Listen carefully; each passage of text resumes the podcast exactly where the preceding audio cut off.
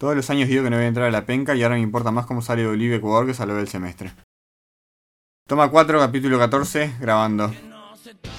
Hola, hola, hola, nuevo lunes en la radio, nuevo resumen en el aire, el único lugar de este programa donde entre otras cosas puedo hablar de fútbol sin que me manden a cagar. Pero antes de llegar a esa parte, empezamos con otros temas. De los creadores de Le das la mano y te agarran el codo, llega Le das la mano y te zumban de una cachetada, porque el presidente de Francia Emmanuel Macron, en una visita al sureste del país, se acercó a un grupo de personas que lo esperaban detrás de una valla. Uno de ellos aprovechó para saludarlo con una mano y dar una bofetada con la otra al grito de Abajo el macronismo. el hombre fue condenado a cuatro meses de prisión efectiva por acto de violencia deliberada. Los realities se suelen hacer de muchas cosas, cocina, subastas, remodelaciones, y los premios son variados, pero creo que este se sale de los límites. ¿Quién quiere ser un astronauta? Será la nueva producción de Discovery Channel. En el programa de 8 episodios, entre 10 y 12 participantes competirán en desafíos basados en el entrenamiento espacial. El premio, viajar al espacio. El vencedor obtendrá un pasaje a la estación espacial en una misión del año 2022 un viaje, ¿entienden?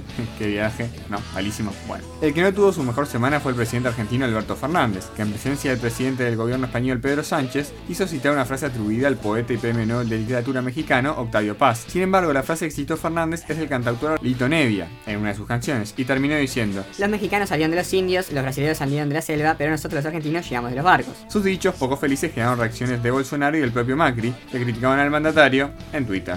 También aclaró que los albañiles vendrían de Albania. Malísimo de nuevo, ¿no? Nos vamos a Estados Unidos, más precisamente a Massachusetts. Massachusetts, Massachusetts, ah, no me sale. para hablar de Michael Packard, el pescador que buceaba para buscar langostas cuando una ballena lo tragó. Sí, sí, se lo mandó. Y ustedes estarán pensando, ay Matías, corrió lo que me estás contando. Pero voy a dejar que las palabras del pescador terminen la historia. Buceaba para buscar langostas cuando una ballena jorobada intentó comerme. Tuve dentro de su boca cerrada entre 30 y 40 segundos, antes que emergiera a la superficie y me escupiera. Tengo moretones por todos lados, pero ningún hueso roto. Agradezco a los salvavidas por sus cuidados y ayuda, contó Packard. Selección uruguaya femenina disputó este sábado un encuentro amistoso ante Puerto Rico en el Estadio Centenario. El resultado fue un contundente 5 a 1 a favor de la Celeste, con goles de Belén Aquino, Esperanza Pizarro en dos ocasiones, Carol Bermúdez y Stephanie Suárez. El martes volverán a enfrentarse en el Estadio Francini y el partido podrá observarse en vivo a las 19 horas por la transmisión de AUS TV. La selección masculina, por su parte, después de la poca doble fecha, nos hizo sacar nuevamente la calculadora para empezar a resolver ecuaciones de cara al Mundial de Qatar, que espero que sean favorables Bueno, estoy emocionalmente preparado para que ahora fuera un mundial. Mientras tanto, se largó la Copa América en un formato nuevo y sobre todo emocionante. Dos grupos de cinco en los que clasifican cuatro.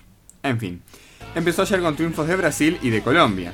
Uruguay por su parte debutará el viernes ante Argentina y desde este espacio damos por finalizadas las críticas a la organización O más bien de esa organización. del torneo y nos ponemos el balde de hinchas en la cabeza, así que vamos por la 16. Y seguimos en el fútbol uruguayo porque otro capítulo en el destacadísimo pasaje de Ariel Nahuelpan por Peñarol fue escrito en el partido que terminó en empate a uno entre los carboneros y rentistas. El delantero que volvía a otra lesión fue mal expulsado junto a Martín González, el jugador bicho colorado, por discutir en la cancha. A Nahuelpan se le dio por salir corriendo a buscar a González en la boca del túnel y de la nada los jugadores salieron de la cancha para aparentemente a separar lo que estaba pasando entre ellos dos.